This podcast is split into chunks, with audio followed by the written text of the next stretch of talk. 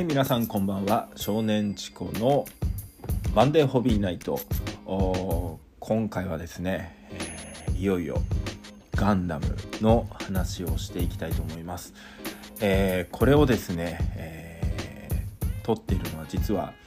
この放送の約1ヶ月前です、えー、10月24日なんですけれども今私の手元にですね本日届いたのが機動戦士ガンダム逆襲のシャア公式記録全集ビヨンド・ザ・タイムということでえー、っとですねまあイラスあの企画要は作ってる人たちしか見てないようなもので今までその絵コンテだったり、えー、企画書のその、まあ、一部のラフ映像ラフ画像ですねとかっていうのは出てきたんですけれども今回はほぼ全てのデータがここにありますと。いうところで多分今までアニメのやつに雑誌とかにも載ってきてないやつかなりあるんじゃないかなとかあとはもう中古でしか買えなかった昔の雑誌でのインタビュー記事とかが全部再編集されて載っているというところです。で私そのガンダムの中で、えー、もう好きなものっていうのも決まっていて1、えっと、3位が F91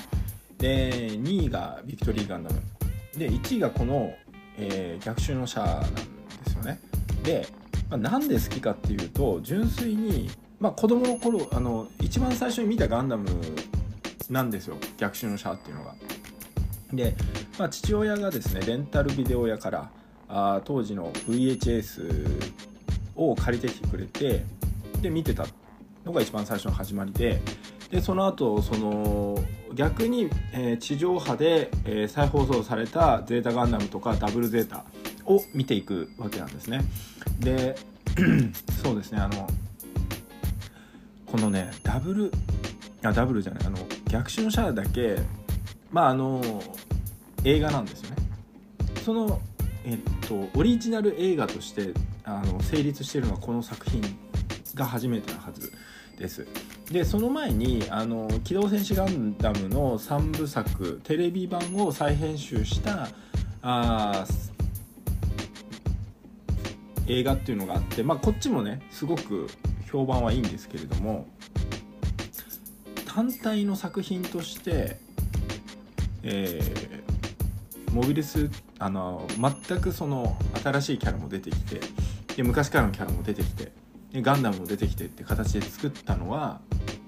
この作品が初めてなはずです。で、えー、さっきまでね「あのビヨンド・ザ・タイム」というふうに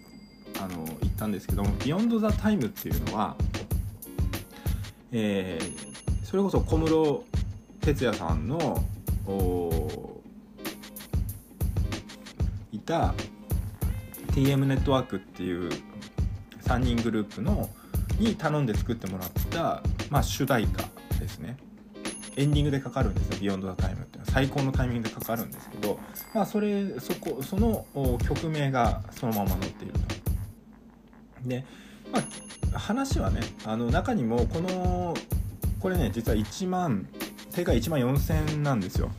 で今回それ Amazon で買ったので1万1000円ちょっとで手に入ったということでえー、なんですけれどもあのプレミアムバンダイとかだと定価なんですね。定価で買ってかつなんか色紙か何かが全員に漏れなくついてくるみたいなやつだったんですけども僕は今回そのあんまりそれがいらなかったので、えー、まあ、これがちょっと欲しかったなというところですと。でなんでかっていうとたまに出てくるんですけど僕が作ってる SF のオーギュメントアルマっていうのはもう何回も言うんですがあ昔から言ってるんですけども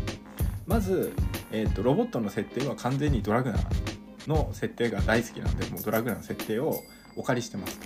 もちろんもっと細かいとこ変えてますけどまずベースはそこですと。かつやっぱり逆襲のシャアのその世界観なんが好きなんですよね。その戦艦の内装とか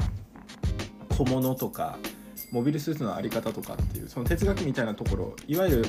あのここのそのラインみたいなところも本当好きなのでものまあ見たかったっていうどういうふうに作っていけばいいのかってどこからラフ書けばいいのまあ自分でラフ書くことは多分ないと思うんですけどまああのね知識として持ってないとやっぱ将来作れないので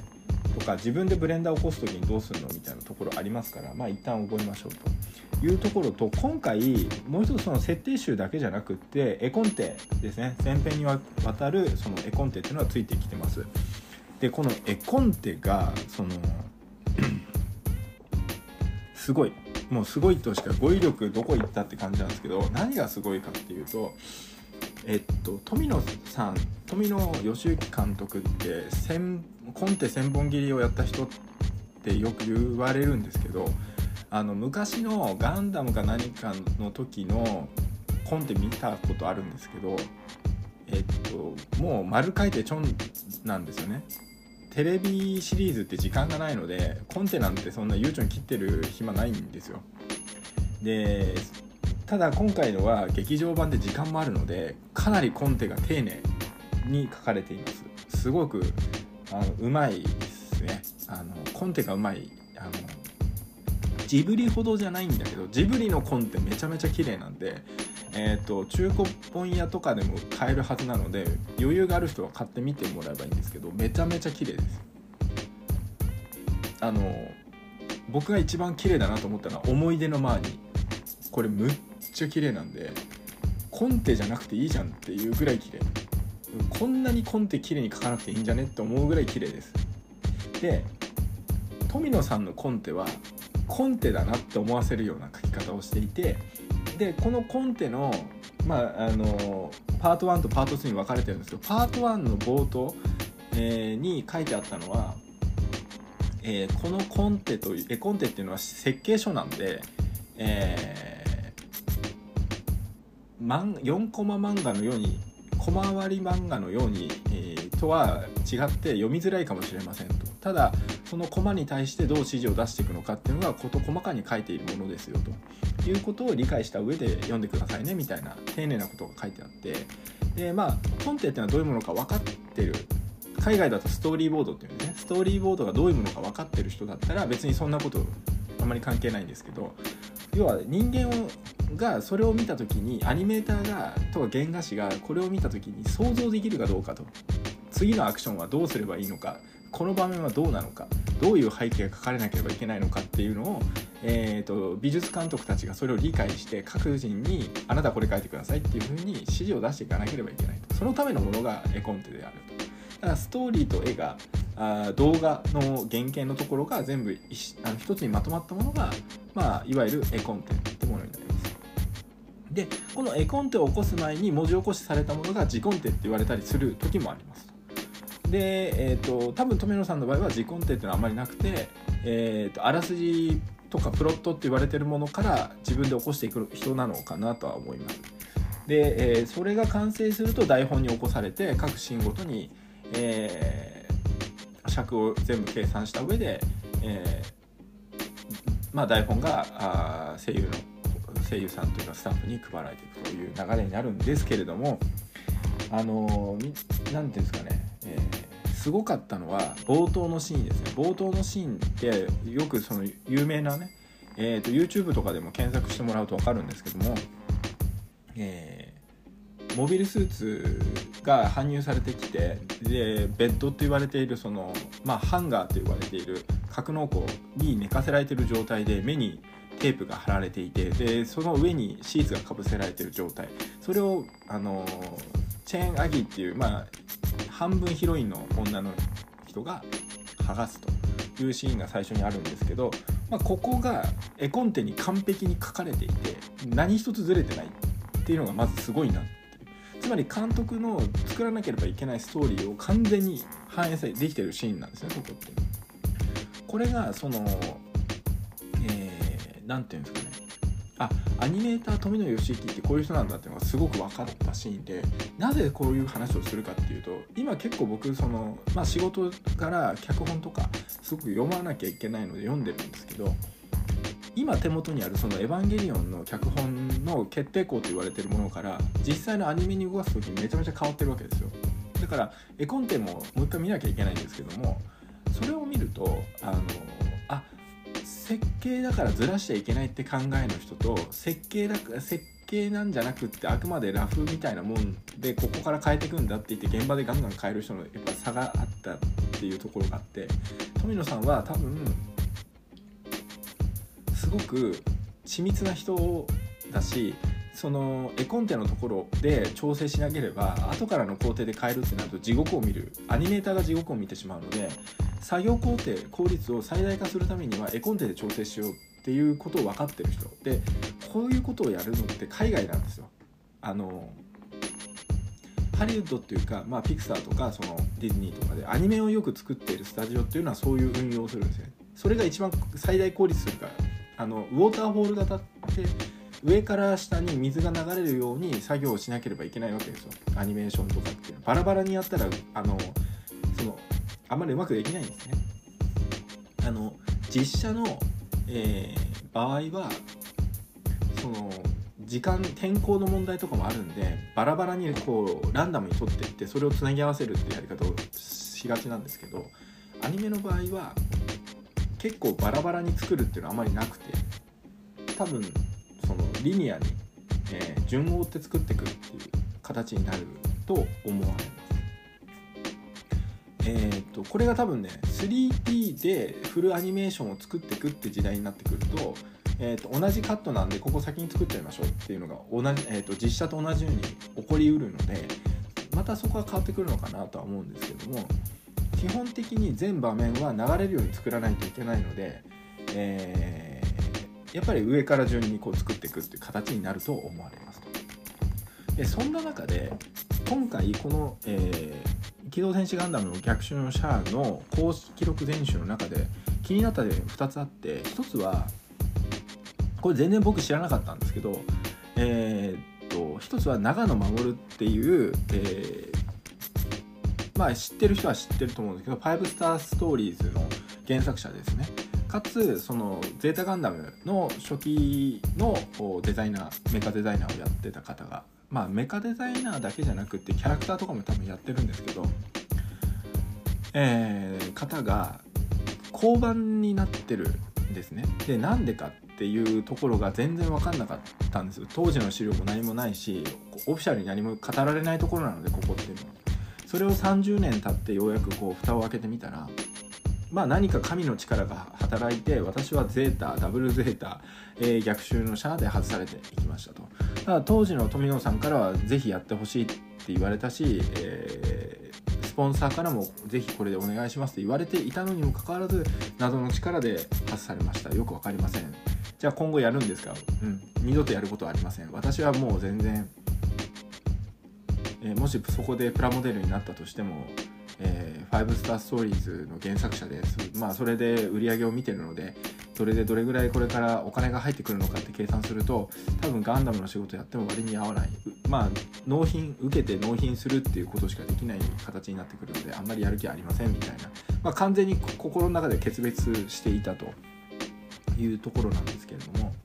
まあ、ラフコを見ました。で思ったのはうーんやっぱりこう長野守という人が思っているガンダム像と僕たちが欲しいガンダム像はかけ離れているので最終的にバンダイ側が NG をやっぱり出した可能性はあるなと思いました。あで、えー、SF じゃないんですよね形が。あのやっぱりこうどっか中世のよ鎧騎士みたいなイメージなので、えー、ちょっと違うんですね。これをプラモで買いたいかっていうとまあ世の中にもうちょっとブラッシュアップされて出てったら買ったのかもしれないんですけどまあ今のニューガンダムのデザイン今のサザビーのデザインで本当良かったなって思います。それは長野守という人が作ったものが良くないわけではなくてあの5スターストーリーズ見れば分かるんですけどモーターヘッドっていうまああのガンダムみたいなものがある世界なんですけどあれはあれですごいかっこいいし美しいですね。でも動かせないですよ。長野デザインって。見れば分かるんですけど。動かせないので、えー、多分動かせないからなんじゃないかな。美術品にはできないんじゃないかなっていうとこですね。それは逆襲のシャアの本編を皆さん見ていただければ分かります、えー、めちゃめちゃガンダムが動くんですよ。信じられないぐらい動く。今の例えば今ちょうどやってる「水星の魔女」とか見てても分かるんですけど動いてないんですよね。直線的なんですよ動きが。ところがニューガンダムの動き見ると分かるんですけど全然直線的じゃないんですよね。もうとんでもない動きしてて。まあその G レコとか見ても分かると思うんですけど G レコってあれですね。えっ、ー、と G のレコンギスタっていう富野さんが今最近、えー、もう一回その劇場版に作り直して流してるやつなんですけどあれもすごかったんですよ。そのロボットの動きを完全に理解してるなと思ったし構図がとにかくすごい。あその構図取るかそのレイアウト取るかすごいなと思ったんですね。でまあ詳細はちょっと G レコの話をちょっとまだ全部劇場版見てないんで見てから G レコ会を作るんでその時に話します。ただねえっと逆襲のシャアでそのよくえー、バルカンをぶぶっ放すシーンっていうのが特報ってやつでよくあるんですけどあれもすごいんですね。アップでいきなりバルカンバババババって打つシーンがあってすごいんですけど僕はそれよりも流れるようにギラ・ドーガっていう敵のモビルスーツをきもうさっさっさって切って爆破させていくシーンとかあとはカメラがないところからいきなりあのビームライフルをあの細いビームライフルじゃなくてものすごい音もすごいんですよズドーンって音でボッっていうものすごい勢いのやつをあの画面の外から撃ってくるシーンがあるんですね。でこういうその多彩な攻撃ができるようになったのはなぜかっていうとアムロのレベルが高いからっていうんですよ。でその後ヒューってこう外から画面の外がビューってきてその当時の、えー、敵の敵のギラ・ドーガが持ってるビームマシンガンっていうのがあってそいつじゃないとマシンガンのようにビームは連射できないって設定なはずなのになぜか、えー、味方のジェガンっていうやつのビームライフルはビームライフルなんでビヨーンビヨーンって一発ずつ撃つわけですよ。ライフルっていうその特性上ね。でもニューガンダムのビームライフルはなぜか連射できるんですよ。で設定上オートマチックで撃てないらしいんですね。どの文献読んでもできないって書いてるんですできないっていうかそんな設定はないっていうんですよ。ってことはコンピューターを超えた制御をしてるわけですよ。その主人公のアムロっていうのは。だからみんなすごいすごいって言ってあのその 連射モードでバンバンバンバンこう敵を倒していくわけですけどそこがまたまたすごいかっこいいわけですよ。で富野さんがそのニューガンダムをオーダーした時に、えー、翼が生えたじゃなくて、えー、マントを羽ばマントを羽織ったガンダムが欲しいって言っていてその成果がフィンファンネルっていうえー、その遠隔操作ができる兵器を背中にマウントするっていうことにつながっていくと。でそれまでのファンネルってどういうものだったかっていうと丸っこいじょうろ型の形をしたもので敵側しか使ってません味方側は使ってませんよっていうものだったそれが板みたいなものに変わって動いてそれがなんか変形してで攻撃しますよみたいなものに変わっていくっていうのもすごかったし技術が変わったんだなであの本当だったらそれが継続運転できるようにまた肩にマウントされて充電されていくっていう設定だったんだけれども今回のニューガンダムっていうのは3ヶ月で作ったんで、えー、時間が足りずそこまでの機能はつけられないから1回ごとの使い捨てになりますと。いう設定があるんですね。なので、えー、っとこれこの設定がちゃんと生きてるのがあの本当に作品中すごいなと思うんだけどこれがねガンダムシードとの、ね、リスペクトの違いなんですよ。ガンダムシードのドラグーンはねもう無限に使えるんでエネルギー切れってほぼないんですよ。あの世界。核エネルギー使ってるから。おかしいでしょ。まあガンニューガンダムもというかあの富野義行作品のガンダムもあの核融合炉っていうのを使ってるんですね。なので核エネルギーを使ってるんだけれどもえー、まあ、核エネルギーって言っても、えーと、ヘリヘリウム3ってやつを圧縮してあの、えー、核分裂じゃなくて、えーと、その逆ですね。核融合っていうあの原子と原子をこう融合させる時に発生するエネルギーを使って、えー、動いてるっていう設定なんですけども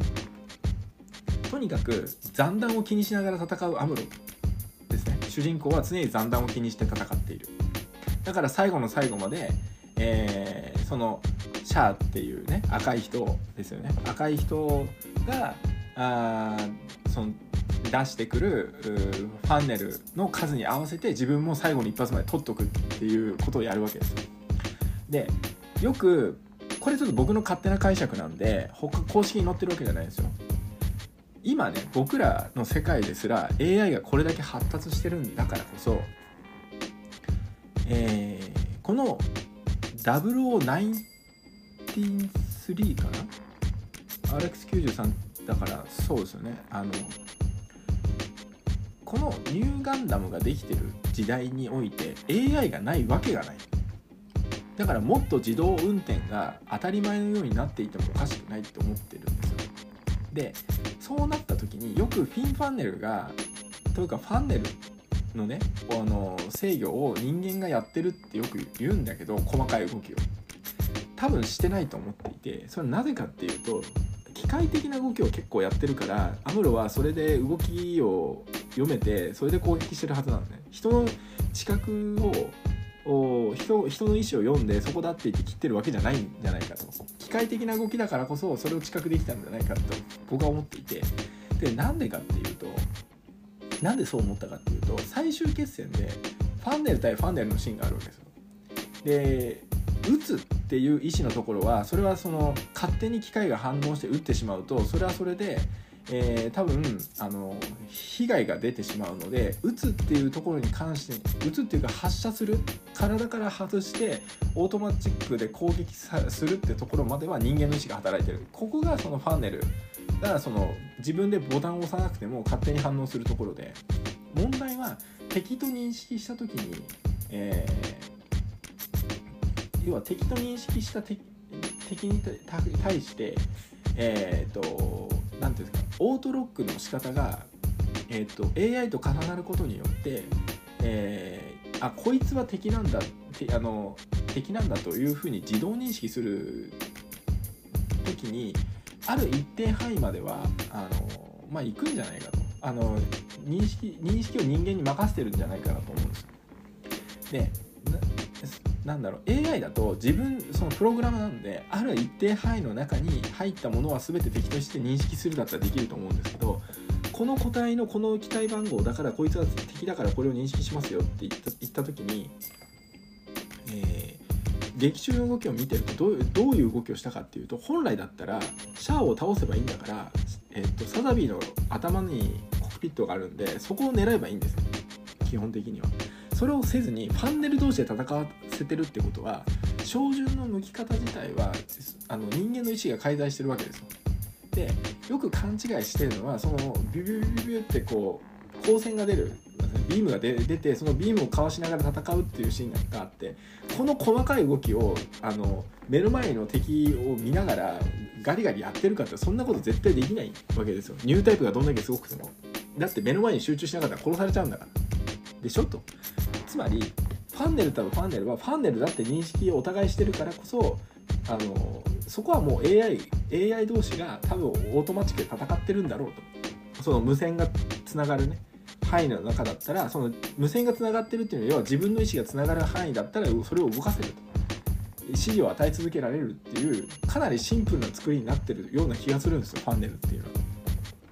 そうじゃなかったら戦場の兵器として失格だと思うんですよ。動かせないですよ。そんなあの複雑なものだったら。と思うんですだから僕はそのなんだろう。打つっていう打つとか体から離れる行けっていうところに関してまでは人間の意思が介在していてで認識して攻撃する。でそれが人体が、えー、多分機械としてそのなんだろうな、まあ、人を殺すための兵器なので、えー、っと機械が勝手に殺すのは良くないって多分なってると思うんですよ。それはなぜかっていうとこの後の時代にある F91 の時のバグっていう人だけを倒すあの殺すための、えー、兵器があるわけですね。でこのバグが条約違反だって言って暴れてるわけだからつまり人間の手でしか多分倒せない設計になってんじゃないかな。本当だったら。条約違反。要は熱源感知して人間の体温だったらそれを無造作に倒しに行きますよ。っていう風にえー、まあ、バグは設定されていたんだけれどもファンネルは多分そういう風にできていなくて、えー、っとむしろファンネル対ファンネルができる理由っていうのは人体を感知しなかったからできたんじゃないかだから AI なんでしょうそこは。みたいなただモビルスーツを撃つっていう風に人間の意思が変わった瞬間に初めてコックピットを狙い撃ちするとか指示を切るとかっていう細かい指示ができるようになる。だからここはもうコマンドの、えー、コマンドをシンプルに切り替えるっていうことができるでしょうと。でこのこうなってる理由っていうのがその前のシーンで、えーと、ケイラっていう同僚が、えー、ギュネイってやつにあの捕まってでその時にファンネルを捨てるって言ったんだけれどもえっと、アムロのその防御する意思が勝手に反応しに勝手に反応してしまって、えー、チェーンワイヤーを切るっていう動きになってしまったと。とかあとは勝手に防御モードになってピラミッド型のアイフィールドっていうビームのシールドをね貼ってくれるようになったっていうシーンがあるんですってことはこの自動で反応してるってところに関してはアムロがやばいって思ったからこそ自動で AI が守ってくれるっていう風になってるはずなんですこれの解釈を結構細かい動きまでにアムロが脳でグリグリグリグリやってんじゃねえかっていうふうに思ってる人が多いので僕はここはちゃんと AI が動いていると思ってますと。はい、さてこの細かい話はここに一旦終わりにしてで次にねさっき2点あるって言ったじゃないですか。長野守が1点目。でもう一つ、えー、大事なポイントがあってえー、富野さんが1988年のムー,、んとムービックっていう雑誌かな？で、えー、語っている内容がそのまま全部掲載されていますでここでちょっと言われていた内容っていうのがまず今も変わらないんだけどやっぱりこ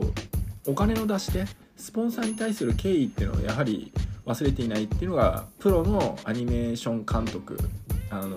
だなと。だからこの人がそのいわゆるディレクター職ではなくてプロデューサー職も兼ねている人なんで総監督の立場を常にやってる人っていうのはあのこういう思考なんだなっていうのがよくわかるシーンなんですね。えー、よくそのプロダクション IG では、押井守監督のことを監督とは言わずに演出というって聞いたんですで、え演出って何かっていうと舞台演出舞台監督のことを舞台演出っていうわけですよ。で演出っていうのはその場面を作る人のことを言って例えば細かいこうキャラクターキャラクターというか、まあ、登場人物の動きを決めていく人です。でだから作品クオリティに口を出す人のことを演出っていうんですけど金のことは知らんっていうわけですよ。でも、え監督本質的な監督って言った時に映像監あのアニメーションって細かく分かれているんで、まあ、美術に関することで美術監督が面倒見るしみたいな形になってるわけですね。で特撮に関してもやっぱ特技監督が特技監督って言って要はまとめる人のことを監督って言ってるわけですよ。でなのでプロデューサー機能とディレクター機能が両方合わせ持った人のことは総監督っていうわけですね。でそこら辺を見ていくとのスタッフロールを見た時になぜ富野義行はある時点から総監督って言い始めたのかとかっていうのもよくわかるし安野さんとかも最近ずっと総監督って言ってる理由っていうのは社長になったからっていうのもよくわかるんですねそういうところを読むと。でそんな上であのアニメーション監督の富野義行がずっと言ってることがあってアニメーションを作ってないっていうんですよ。当時のアニメーターに対してすごい名の知れた25歳ぐらいの若い人たちがって書いてあって。この問題ってどうも今も同じ現象が起こってるらしいんですよね。だからこれ何回か言ったんですけどその若いアニメーターが「まるちゃん燃え」ってその「まるちゃん描きたいから来ました」みたいな人が結構多くて、えー、の美術品のようなイラストレーションのような絵は描けるけどアニメーションしてないって富野さん言うんですよ。だから富野義行のもとで育てられた人もしくは宮崎駿のもとで育てられた人っていうのはちゃんとアニメーション多分描けるようになって出てくるんでそれに耐えられない人はみんな辛い辛い辛い辛いって言ってるんだと思うんですよ。でもその下でちゃんと働けてる人っていうのもいてでそうじゃなかったら世の中に作品出てませんからでそういう人たちがちゃんとアニメーションをかけているっていうんですよ。でこのアニメーションを描くのとイラストレーションを描くのってどういう違いがあるのかっていうことを多分突き詰めて考えないといけないよっていうことを言ってるんですよ。アニメーションっていうのは動画なのでやっぱり動きを見せなきゃいけないそうするとどうしてもその簡略化しなければいけないから線の数は減らさなきゃいけないとかってなってくるわけですよ 2D だったら。時にはその 2D のパースの嘘とかも作んないといけないっぽいんですけどそれをまあ全部線を見せたまま維持したまま書くってなるとめちゃめちゃ細かい労力が必要になってくる。だからカットしなければいけないところはカットしなきゃいけない。例えば全部書かなくてもいい。例えばレイアウト変えればいい。ここまで書いてあとは次カメラを変えてこう別のアングルから映せばそしたらその分無駄な動きっていうのは全部カットできてスタイリッシュに見えるでしょとか。滑らかに動かしたいとこだけ滑らかに動かせばいいっていうメリット張りが必要ですよというのを確か何かで同じこと言ってました。いやアニメーションを作るっていうのは嘘ある意味、えー、嘘を作ることでもあるので、えー、虚構の中を作っていかなければいけないので虚構なんだから別にリアルと一緒の動きをさせる人ではないわけですよ。だからメリット張りっていうのがすごい大事ですよって何かで読みました。多分それを言っている。で同じことを結局ずっと構造的な問題っていうのは常に抱えてるんだなというところですね。であとはそのに絵が似ている似通ってくるからボツにしました。それはその1988年ぐらいの時に、えー、世の中に出ていたまあ OVA ですね。当時 OVA に OVA ってオリジナルビデオアニメ。で OVA にすごいお金が通ったんですよ。バブルだったから。めちゃめちゃな金かかってるんですよ。劇場公開作品とかじゃなくて OVA ですから。ビデオでしか見れないやつ。すごいいっぱいあったんですよ。で結構なクオリティで。でとんでもない作画のやついっぱいあったんですけどその絵に近寄ってき似たり寄ったりになってきてその映画として成立する作りになってないっていうんですなるほどと。だから逆襲のシャアはやっぱ見れば見るほどその映画としての作りっていうところにものすごいこだわりがあるっていうのは分かるんですよ。素人が見ても分かる作りになってます。なのでそういった視点でやっぱりこう今回ね、えー、この公式、えー、記録練習なんですけども全部でまずその設定資料集だけでまあ大体380ページぐらいあるんですよ。で一人一人のキャラクターの始まりからあの一番最初のラフからあってその次に、えーと、最終稿っていうふうに見せ見せてくれくれてるのでやっぱりこうデザインラインからどういうふうにこう動かすためにはどういうキャラクターにしなければいけないのかとかあとはやっぱりこう連続ものなのでガンダムがあって、えー、ゼータガンダムがあってダブルゼータがあって逆襲の社があってって流れなので、えー、やっぱりでその時に北爪さんっていう方がキャラデザをずっとゼータ以降はやっていてその流れで今回も北爪さんがやるわけですけどやっぱり北爪さんはその前のやつゼータダブルゼータガンダムのやつを引き継いで作っちゃってるんでどうしてもあの新しいものが出てこないっていうところで、まあ、アンラーンですね今の言い方だとアンあのアンラーン要は一回覚えたこと全部捨ててもう一回ゼロベースで作り直していくっていう工程が必要だったというところとかもやっぱ書かれてます。でこうやっぱりねこう若い才能を富野さんっていうのは発掘してきて育てて世の中に出していくっていうのがすごい好きな人なので、えー、当時のそういう若い才能がどういうふうにこう羽ばたいていくのかっていうのを、まあ、すごいつぶさに見てるわけですよ。でその時にやっぱり指導してるポイントっていうのはやっぱ一緒であのなんだろうなアニメーションからアニメーションを多分作らせないっていうことにこうすごく注力してるんですよ。これは宮崎駿っていうおじおじいちゃんも全く同じこと言ってるしやってるわけですよ。結局アニメからアニメ作るとコピーの再生産なってきてコピーって皆さん撮ったことあると思うんですけどコピーをコピーしていくと何が起こるか劣化するんですよ。だからコピーからコピーを生んじゃいけないからアニメからアニメを生むことは絶対しちゃいけないっていうんです。まあアニメからアニメを絶対はしなくしちゃいけないっていうわけじゃなくてアニメという、まあ、何か自分の好きな作品っていうからインスピレーションを受けた上で、えー、例えばその偶話だったり、えー、また別の、ね、実写映画だったりはたまた別のえー、小説だったりいろんなものからあとはまあ何かの美術品でもいいし建造物でもいいしそういったものからこういろんなものからインあのインスピレーションを受けて統合したものを自分が表現したい媒体で出していくっていう形になる。それをしなきゃいけないよってずっと言ってるわけですよ。何かアニメからアニメを作っていくっていう作品多いんですけどあえてそれの手法を取ってるものも当然あります。だけど基本的にはそれはあんまり良くはない。あんまりっていうか多分やっちゃいけないんですよね。新しいものが生み出されない。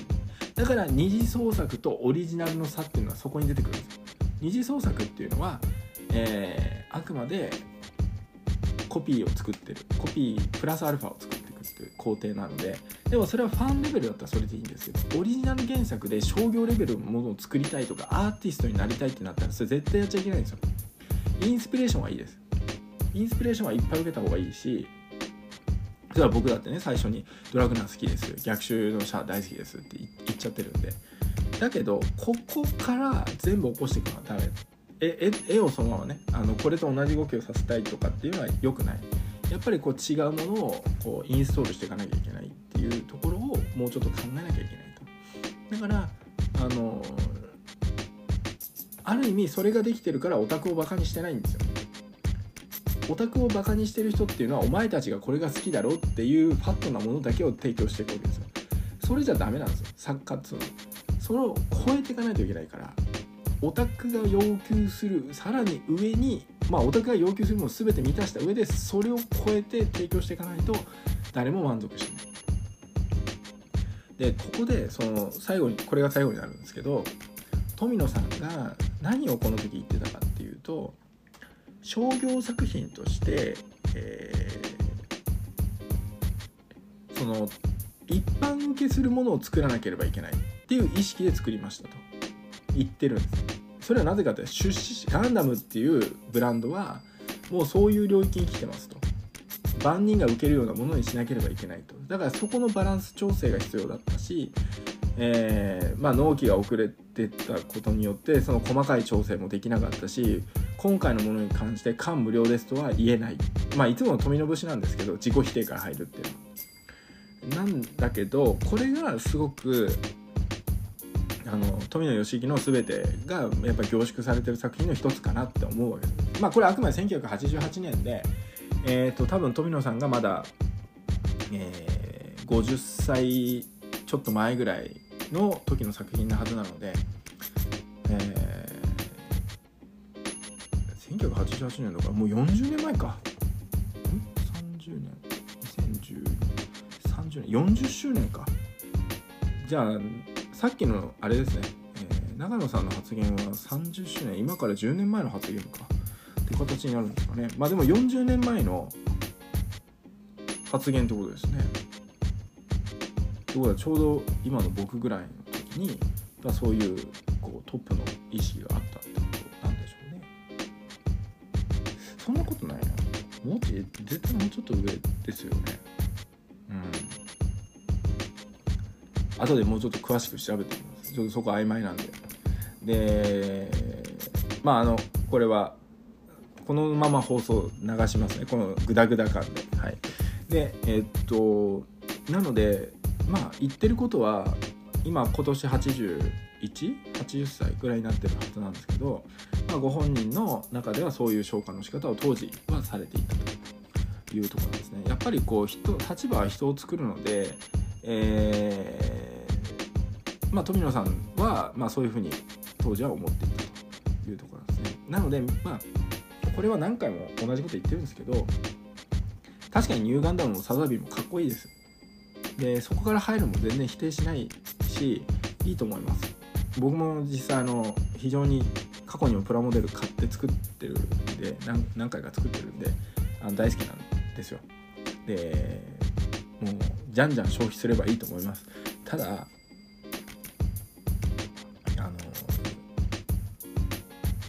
大人になったんだから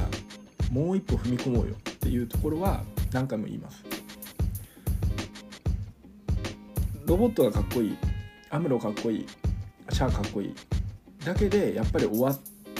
てはあの一般消費者だったら全然いいです。ただやっぱり何かを作ってる人だったらそこにあるその富野さんの思いみたいなものを勝手に近くにもいないけれども勝手に受け取って勝手に自分の中で消化して勝手に何かを生み出していかないともったいないと思うんですよね。富野義行に僕は勝とうとは絶対思わないですよ。勝てないしあのじゃあガンダムを作りたいかというとガンダムを作りたいとは思わないんですよ。やっぱりこう長野守っていう人が言ってたことの通りなんですけども原作者になってオリジナルをやってオリジナルで自分の名をこう売っていくっていう要は独立していくってことなんですね。売っていくっていうのを目立ちたいって意味じゃないんですよ。それで一生自分はご飯を食べていくんだって覚悟があるかどうかって話を長野守というのはしていてまさに僕もそういう思いなんですよ、まあ、そのためにいろいろ仕掛けを作っていくっていうのがこれからのそういうことを僕が80歳になる時までにやらなきゃいけないことってのはそれだと僕は思ってるんですよ。だからあのその何て言うんですかね。今回この本を買ってる理由も結局富野さんがそのインタビューの中で監督というのはエゴを出してもいいって思われがちですがってところってところがあっていやそんなことはないですと。監督っていうのはエゴなんか出しちゃダメなんだと。みんなの意見をうまくまとめていくのが監督の仕事なんだと。独裁者ではない。でずっと言い続けてるわけです。でこれは安藤さんも同じことを言っているしあの頑固者な宮崎駿ですら多分そう思ってるんです。よ思ってるし実際やってるし一人じゃできないんですよ。あの膨大な工程があるんで。それをね何百人でスタッフでやっていくわけですからできるわけがないわけですよ。プロジェクトなんで。なんでみんなをこうリスペクトしてやっていくこれは IT だろうがゲームだろうがあそういうはたまたそのね、えー、なんか新しい商品開発とか、まあ、料理でもそうですよお店作ってそのレストランを経営するにしても全部一緒で一人の力じゃ何もできないわけですよ。そのこの間ねあのこの前の話でえー、っと「鬼滅の刃」の話してると思うんですけど、まあ、同じことに結局帰結するんですが一人の力じゃやっていけないんですよ。だからみんなの力を合わせて一つの大きな、ねえー、プロジェクト山を越えるとか、えー、ダムを作るっていう風になっていくわけなので、えー、とにかく個人の力で何とかしようとせずにいろんな人の力を借りてで頭を下げてえー、トップに立つ人間というのは常にト頭を下げ続けるんだという覚悟を持ってですね、えー、やらなければ、えー、多分自分のやりたいことっていうのは何も成し得ないんだろうということを改めて気づかさせてくれくださったのが、まあ、富野義行監督という方かなと僕はあつくづく思いました。なので皆さんももし、えー、まだね、えー、在庫があるようだったらこれ確か予約生産だったはずなんでもしかするともうないのかもしれないんですけど、えー、もしね何かあのメルカリとかあもしくはまだ在庫があるんだったらあその富野さんの思いに触れるためにも是非手に取ってほしいなと僕は思います。はい。えー、定価ね、えー、1万3000円税抜き税込みで1万4300円します、えー、総ページ数は多分700から800ぐらいかなあだと思いますので、えー、ドンキです、えー、凄まじく重いのですがこれがあればもしかすると何か人生のまあ、これを読んで変われたら、えー、人生で自分がこの世に生まれたと生まれてきた生きた証みたいなものがあ何か残せるかもしれないですよね。というふうな感じで、えー、今回のところは終わりにしたいと思います。はい、えー、それでは少年チコのマンデーホリデーナイトでした。また次回。